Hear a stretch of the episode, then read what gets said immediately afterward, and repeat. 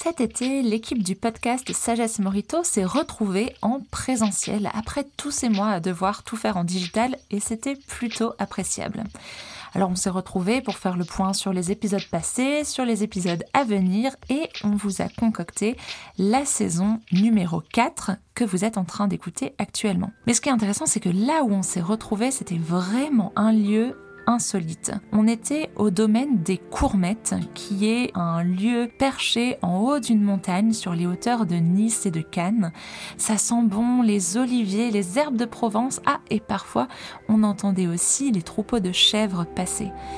En fait, le domaine des Courmettes, il a une histoire assez particulière de écolieux alternatifs, personnes qui viennent, des permanents, des bénévoles occasionnels, autour de l'amour de la nature et autour d'une foi qui les unit. On a décidé pour vous d'interroger un permanent, David, et une bénévole saisonnière, Judith. On vous laisse découvrir. En vérité, je vous le dis. Devons revenir au centre. Real life for your eyes. It is like a finger pointing away to the moon. Bonjour, bienvenue dans Sagesse et Morito, le podcast où le monde et nos convictions s'interrogent, s'enrichissent, se critiquent à la lumière de la sagesse biblique. De Bruxelles à Montréal, en passant par la France et sa capitale, Christelle, Jean-Christophe, et Léa vous invitent dans leur conversation à la recherche de l'essence au-delà des apparences.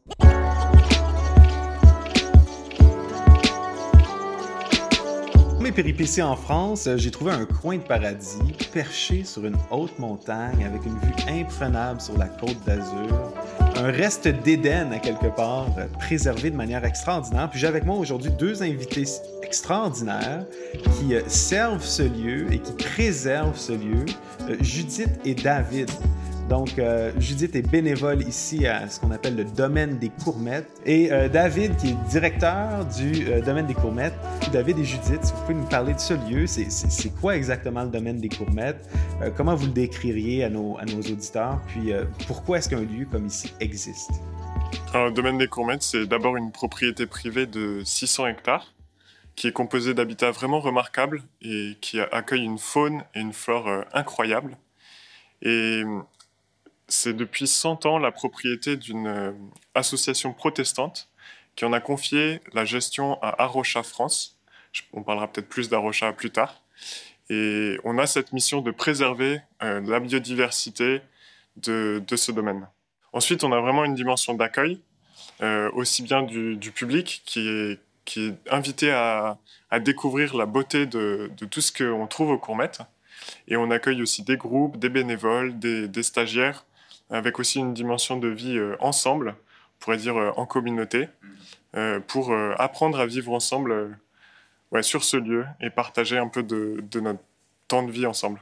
Donc une communauté religieuse ou en tout cas associé à l'Église protestante sur un domaine de combien, vous, avez dit combien d'hectares? 600. 600 hectares, ça, sonne un peu comme, euh, comme une secte, ça, non? Il y a des, mauvaises histoires qui commencent comme ça, non? Euh, qu'est-ce qui vous a amené ici euh, au, domaine des courmettes? Judith, toi, tu es, bénévole ici, tu es résidente. Est-ce que...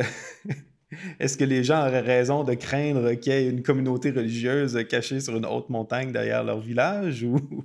non. Oui, ben moi je suis là de manière ponctuelle, parce que là j'étais là que pour quatre semaines. Hmm. J'étais déjà venue l'année dernière et ça m'a vraiment donné envie de, revenir, vraiment pour me mettre euh, bah, au service de, du travail qui est fait ici hmm. sur la protection de l'environnement. Hmm.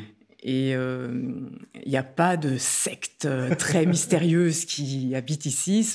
C'est que des personnes qui travaillent ensemble des personnes qui sont chrétiennes et qui travaillent ensemble pour la protection de, de la création.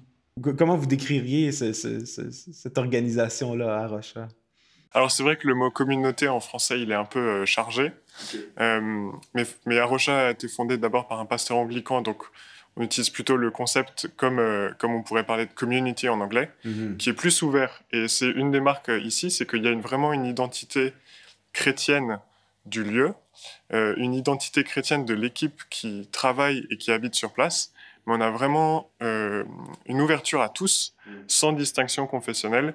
Et ça, c'est vrai depuis, euh, depuis 100 ans, depuis que le pasteur Roussel a acheté les Courmettes euh, en 1918.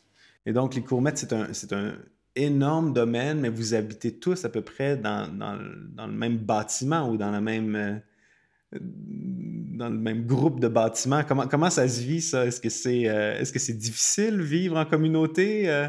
Bah, c'est vrai que la vie ensemble, simplement en étant proche et en, faisant ce choix de vivre avec d'autres, c'est pas toujours facile, mais est-ce que, c'est, est-ce que parce que c'est difficile, ça ne vaut pas la peine de le faire? Mm.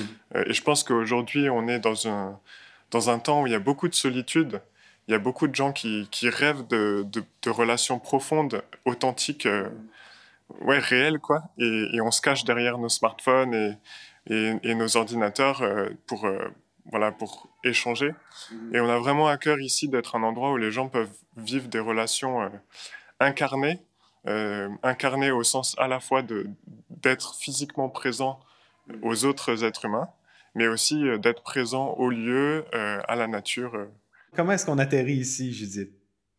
Alors, moi, je suis là que de manière euh, ponctuelle, donc que pour euh, les quatre semaines, là, pour cette année. Donc, tu as toujours une maison quelque part, un appartement et tout, là? Pas... Alors, j'ai déménagé, moi, de mon habitation principale il y a à peu près un an et demi. Et depuis, euh, bah, je suis plus ou moins nomade. Et donc, j'ai visité comme ça plusieurs lieux. Et le domaine des Courmettes, c'était vraiment un lieu sur lequel je, je, voulais vraiment venir. Euh, c'était pour sa dimension chrétienne et écologique. Hmm. Non, attends, juste comprendre. Donc, tu n'as plus de résidence principale. Tu es ici pour quoi, quatre semaines, six semaines?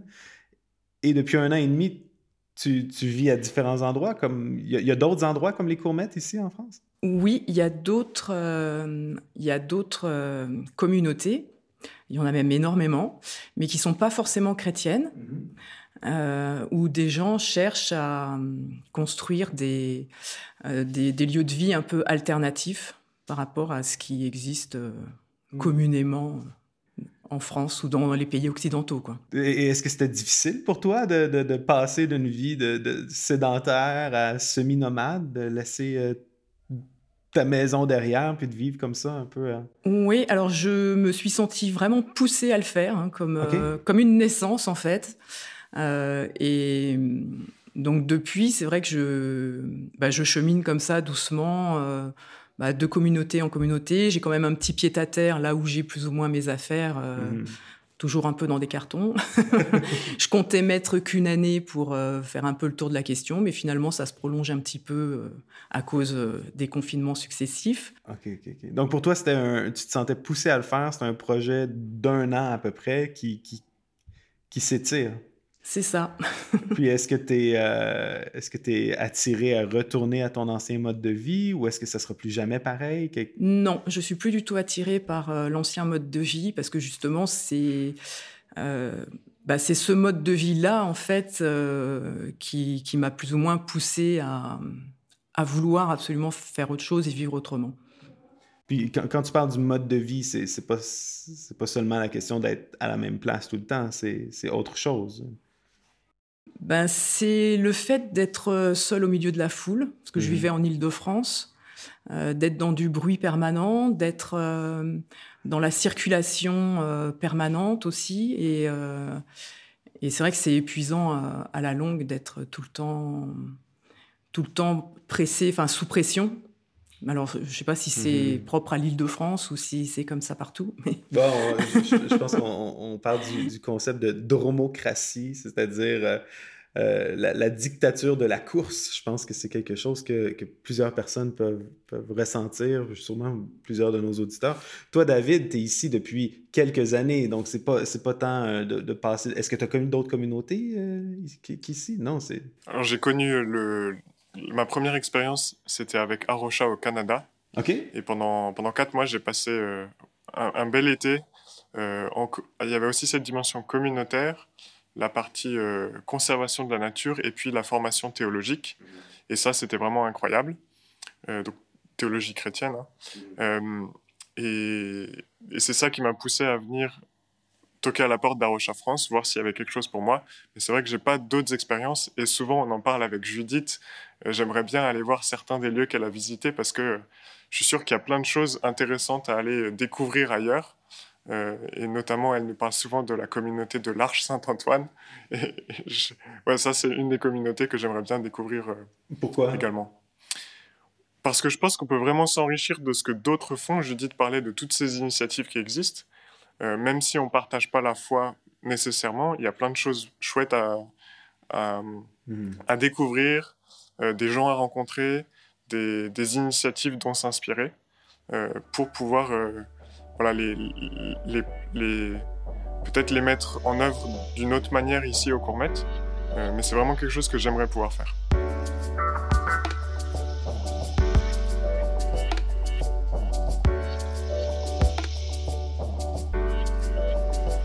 C'est drôle parce que à, à quelque part, on pourrait penser que de, de vivre dans un endroit comme ici, reculer, c'est une c'est un mouvement de repli, mais quand je vous entends, c'est c'est peut-être même plus un mouvement de rencontre que vous faites, non? C'est c'est un, un désir de connaître d'autres personnes. Oui, c'est vraiment un mouvement d'ouverture. Toutes Ouais. les communautés euh, dans, dans lesquelles j'ai séjourné euh, sont vraiment euh, prêtes à partager toutes leurs expériences. J'aimerais revenir sur le lieu ici. Euh, Qu'est-ce qui rend, euh, au, au niveau de l'écologie, les courmettes euh, exceptionnels? C'est quoi qui, caractérise cet endroit? Pour moi, c'est d'abord le, privilège d'être dans la nature, de ne pas avoir besoin de prendre la voiture pour aller faire une randonnée sur une montagne. Tu as dit que c'était perché sur une montagne. Mais il y a, ici, en fait, quelque chose que je trouve très intéressant, c'est qu'il y a une, mosaïque d'habitats, c'est-à-dire qu'il n'y a pas de, de grandes zones euh, qui, qui est du, du même habitat, mais il y a une variété d'habitats, et par habitat, j'entends euh, les prairies, la forêt, les falaises, il y a différents types de, de zones humides euh, sur le domaine aussi. Et, et cette diversité, elle est liée à la présence de l'homme. Et je pense que c'est ça qui est intéressant aujourd'hui, c'est que, Comment la diversité est liée à la, à la présence de l'homme? eh ben parce que, par exemple, les milieux ouverts, les prairies sont liées à une, une activité agricole traditionnelle depuis des années et des années. Et, et c'est ça qui fait aussi la richesse, puisqu'on trouve sur le domaine aussi bien des espèces de, de faune et de flore qui sont liées aux forêts, aux milieux qu'on appelle fermés, Mhm. et, euh, et- et une richesse incroyable de faune et de flore qui sont liées à des milieux ouverts, où il y a peu d'arbres, euh, quelques arbustes, mais sinon c'est ouvert, des pierres. euh. Et pour moi, c'est vraiment intéressant d'avoir la chance de pouvoir observer les rythmes de la nature aussi, Euh, la migration des oiseaux, le, le retour des papillons euh, successivement suivant leurs espèces, euh, les orchidées, on a, on a une belle diversité d'orchidées, et de pouvoir faire attention à ces créatures qui nous entourent, c'est quelque chose qui, ouais, qui fait vraiment partie de ma vie, et c'est quelque chose qui est vraiment important pour moi dans ma relation avec Dieu, euh, de, de savoir qui je suis en tant qu'être humain, que je suis dans un monde physique, réel, concret, avec lequel je veux aussi interagir. Euh, David parlait de, préserver le lieu, de, à quelque part servir la nature euh, qui est ici. Toi, Ju- Judith, dans ton rôle de bénévole, est-ce que tu comment est-ce que tu vois ton rôle de bénévole ici?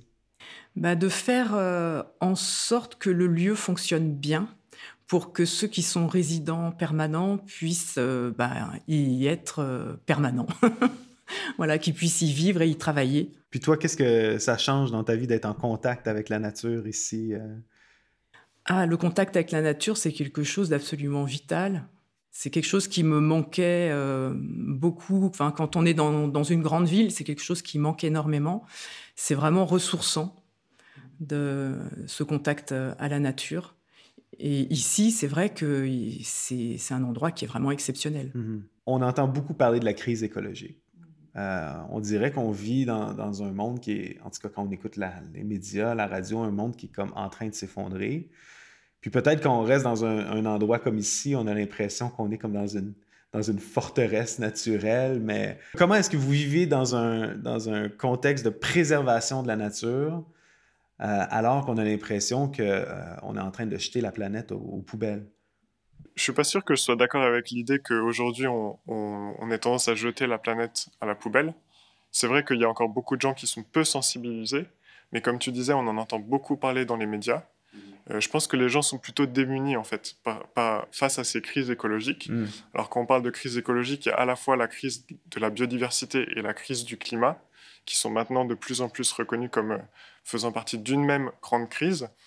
Et, c'est vrai que c'est des crises qui nous dépassent, qui sont à une échelle. Euh, ben, quand tu parlais de notre engagement, ben, même nous, on se sent assez, assez impuissant face à ça. Et ce qu'on fait au Courmet, pour moi, c'est plutôt le, peut-être le signe de quelque chose à venir qu'on ne maîtrise pas. Euh, alors, ça a un lien avec ma foi chrétienne, mhm. mais, mais c'est vrai que d'un point de vue humain, je serais tenté de dire que qu'on est un peu prisonnier d'un système qui demande toujours plus, toujours plus de consommation, toujours plus d'investissement économique, mhm. et, et, ben, en sortir, ça va être très compliqué, mhm. voire impossible, euh, par nos propres forces on dirait un thème qui revient, c'est cette sortie du système, que ce soit au niveau individuel ou au niveau collectif. On est comme prisonnier d'un système qui, qui nous autodétruit. Puis je vous entends beaucoup parler de votre foi. Est-ce que, est-ce que votre foi a un rôle à jouer là-dedans? Oui, parce que la sortie du système, effectivement, c'est euh, moi, je travaillais dans le commerce et euh, on avait le débrief tous les matins où il fallait faire systématiquement 10% de plus que l'année précédente pour avoir les primes, etc. Mmh. Et on avait, on avait toujours euh, cette, escalade du, bah, du plus, plus, plus, consommer plus, travailler plus pour gagner plus. Mais finalement, moi, j'ai pris un petit peu le chemin inverse et mmh. en me posant la question pourquoi je travaille, pourquoi je gagne de l'argent euh, et, quelque part, euh, est-ce qu'en réduisant euh, ma consommation, je pourrais pas aussi réduire mon besoin de travailler, mon besoin de, de gagner de l'argent pour acheter des choses que finalement j'ai pas vraiment besoin? Tu as, renversé le système de prime de ton magasin. Si je, si je dépense 10% ben de moins cette année, je peux travailler 10% de moins. Exactement. et c'est toi qui gagnes. C'est tout à fait ça. Et c'est vrai que Coluche avait dit quelque chose, euh, alors je ne sais pas si ça vient de lui ou pas, mais peu, écrivez-nous de quoi vous avez besoin, on vous répondra comment vous en passez. Et moi, je trouve que c'est la chose la plus intelligente qu'il ait dit. Donc aujourd'hui, j'ai quitté ma maison, donc euh, j'ai plus de j'ai plus de chauffage à payer, j'ai plus euh, d'impôts fonciers, j'ai j'ai plus les assurances associées, donc j'ai réduit vraiment mes besoins au strict minimum. Mais ça, ça doit faire peur, ça. C'est comme un pas de foi, non? Oui, c'est oui, là, c'est clair que c'est un grand pas de foi parce que j'ai sauté dans le vide sans savoir où j'allais atterrir. D'ailleurs, pour le moment, j'ai pas tout à fait encore atterri. Donc, euh, c'est pas mal aussi d'être euh, en lévitation. Et oui, oui, chaque pas est un, pas de foi quand on vit dans, dans ces conditions-là, ouais. Ça tente pas de retourner en arrière des fois? Alors, retourner en arrière, non. Ça, certes, euh, c'est sûr que non. par contre, il y a forcément un moment ou un autre où je vais me reposer quelque part. Mm-hmm. Pour le moment, je ne sais pas encore où et je ne sais pas encore quand. mais, pas, mais pas pour euh, réacheter des choses, euh, une non, voiture pas, Non, pas pour retomber dans le système de consommation, mais plutôt, enfin, moi j'aurais quand même ce, rêve de me poser quelque part et de vivre plus euh, en communauté, vraiment pour mutualiser des, des, choses, pas être propriétaire moi seul, quoi.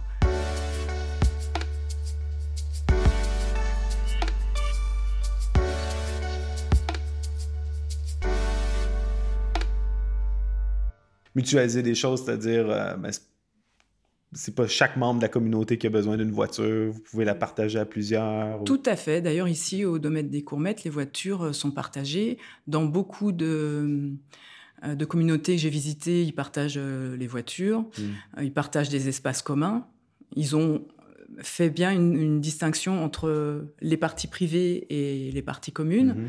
parce qu'on a aussi besoin d'un petit coin à soi par moment. David, est-ce que pour réduire notre consommation, la vie en communauté est un, est un mal ou un bien nécessaire? Oh ben c'est un bien.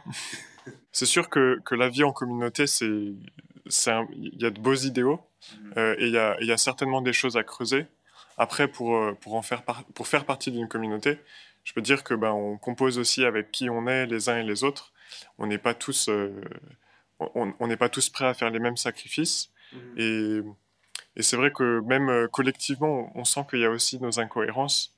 C'est pas un chemin auquel on aboutit et après on peut être satisfait de l'endroit où on est il y a toujours de quoi ouais, réfléchir comment on peut réduire notre consommation, comment on peut vivre plus simplement, sans, négliger pour autant d'autres aspects de la vie qui sont importants. par exemple, faire la fête ensemble en communauté ou en équipe. Voilà, c'est j'ai envie de dire que c'est quelque chose où, on peut avoir beaucoup de romantisme sur ce qu'est euh, la vie en communauté. Et ben, de la même manière que les relations humaines sont difficiles, aussi euh, les choix à faire ensemble, c'est pas toujours facile. Et il faut, euh, ben, il faut s'accorder les uns les autres et privilégier des fois les relations au détriment de, de réelle réduction de la consommation, par mmh. exemple. Mmh. Fait qu'il y a toujours une tension à ce niveau-là. Exactement. J'aime beaucoup ce mot, la tension. puis comment est-ce que tu vis est-ce que tu vis une tension entre ta foi puis euh, tes convictions écologiques ou est-ce que c'est en continuité l'un avec l'autre? Alors c'est clairement en continuité l'un avec l'autre. Euh, les tensions sont internes, j'ai envie de dire, euh, mais elles, elles Qu'est-ce que tu veux dire par les tensions sont internes? Alors dans, dans, ce que je vis moi, les, les tensions sont clairement pas entre la foi et l'écologie. Elles sont plutôt de l'ordre de, bah, finalement, eh, vivre sur Terre, c'est consommer. Euh, on dépend de, de, produits pour vivre. Euh, et en même temps, ben, ma foi m'appelle à, à, vivre d'une manière plus raisonnable. Euh, et, et j'ai envie de dire, la foi m'aide à vivre dans cette tension et à être confortable avec cette tension. Tu veux dire que la, foi t'aide à moins consommer?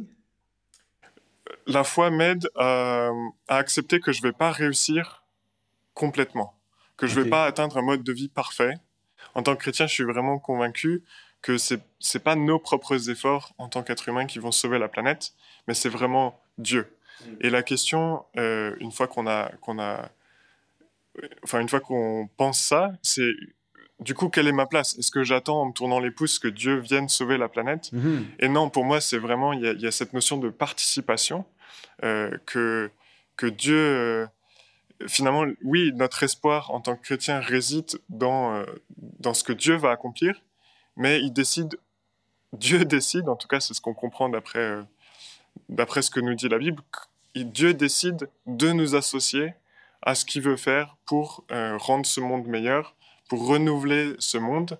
Et, c'est là que ben, la tension, elle est d'un côté, j'ai pas besoin de de, de me culpabiliser quand j'y arrive pas parce que je peux pas par mes propres, par mes propres forces.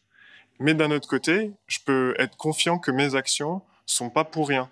Donc, moi, parce que si, mettons, je crois que Dieu va renouveler la planète, j'ai pas besoin de réduire ma, mon empreinte de carbone. Est-ce que c'est ça que tu es en train de dire? Euh? Ben justement, non. c'est.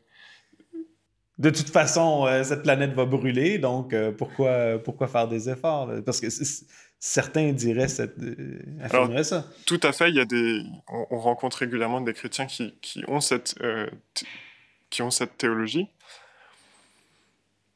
Pour moi, il y a un grand mystère. Et c'est vrai que, croyant que c'est Dieu qui va rendre toute chose belle à nouveau, qui va résoudre tout le mal de ce monde, euh, qui va apporter la, la réponse aux crises qu'on vit, etc bah, y a un mystère dans le sens, je ne sais pas comment Dieu finalement va faire les choses. Hmm.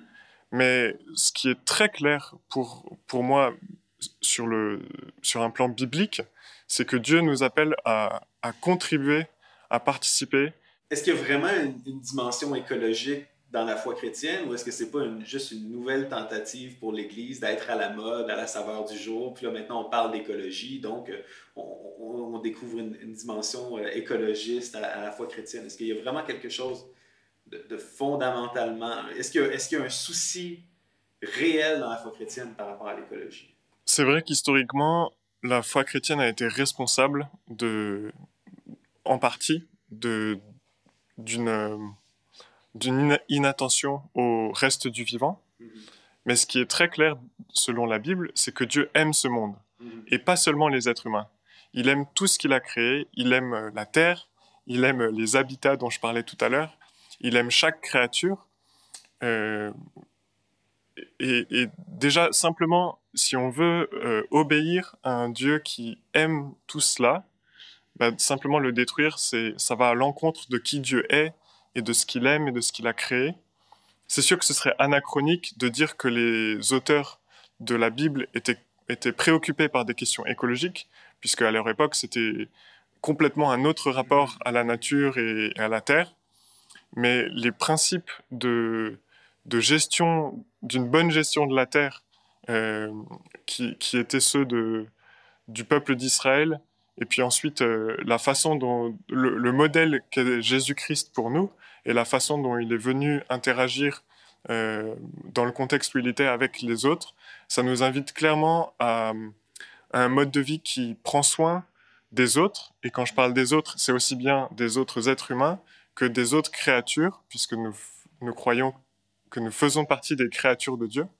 Euh, prendre soin des autres créatures et de ouais d'être attentif de de faire ce qu'on peut et, et, de chercher à vraiment en prendre soin.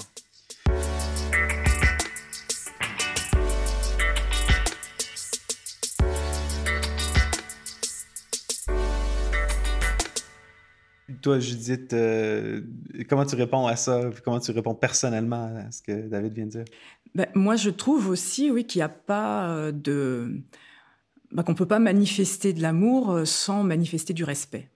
Okay. Et pour moi, c'est le respect, c'est vraiment indissociable hmm. de l'amour. Et si on, on veut montrer bah, l'amour qu'on a pour le créateur, on ne peut pas le faire sans respecter la création. Hmm. En plus, euh, dans, dans Genèse, on voit que Dieu a créé tout, enfin, toute la terre, tout ce qui s'y trouve, et qu'il a éprouvé beaucoup de plaisir à, à le faire. Mm. Et le premier commandement qu'il a donné à l'homme, c'est de garder et cultiver le jardin. Donc nous, en fait, nous sommes des gestionnaires on est comme des planète. On est des jardiniers, exactement. Et un jardinier prend soin de son jardin. Il va pas brûler des pneus dans son jardin, quoi. Ça serait absurde.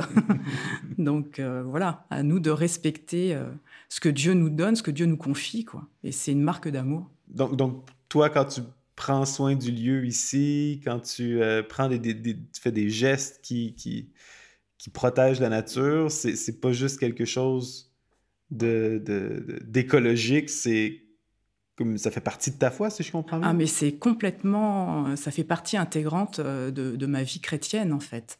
Et c'est un échange parce que moi j'ai besoin de cette nature et enfin Dieu nous l'a donné pour euh, mm -hmm.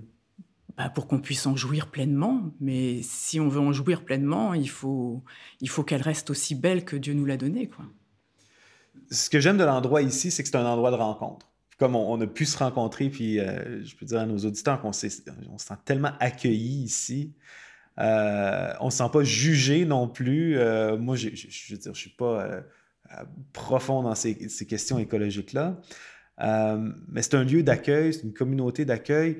Pour nos auditeurs qui nous écoutent, est-ce qu'ils sont bienvenus ici? Ah ben, complètement. Et, et cette dimension d'accueil est fondamentale à la raison d'être du lieu. Et j'allais dire, le premier pas que les auditeurs peuvent faire, c'est de venir nous rencontrer euh, ou rencontrer euh, d'autres d'autres lieux.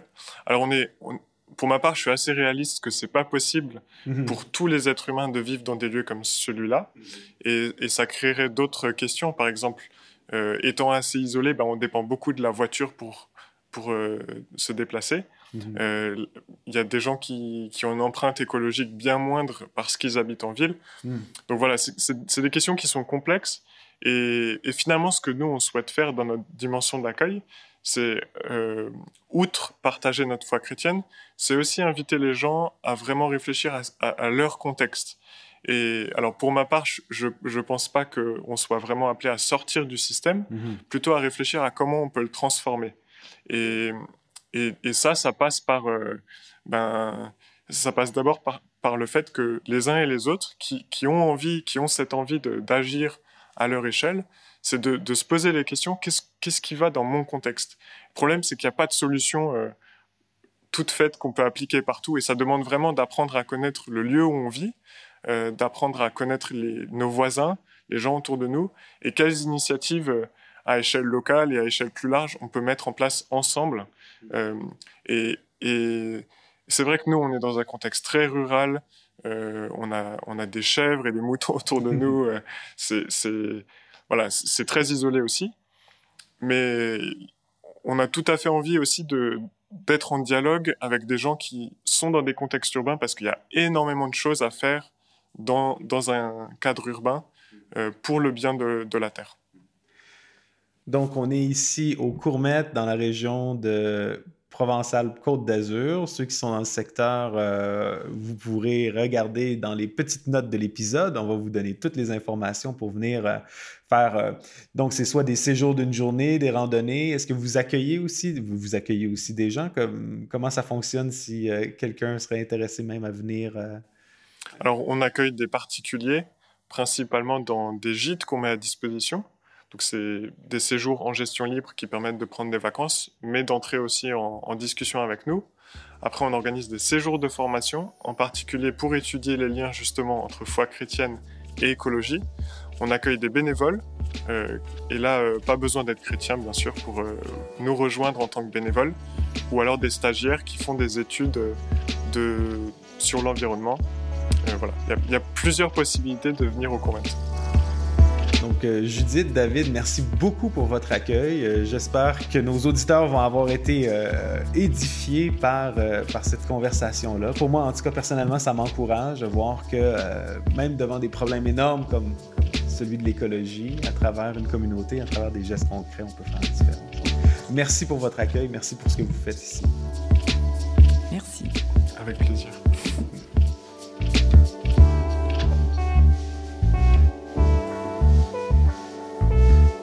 Merci d'avoir été avec nous pour ce nouvel épisode de Sagesse et Morito.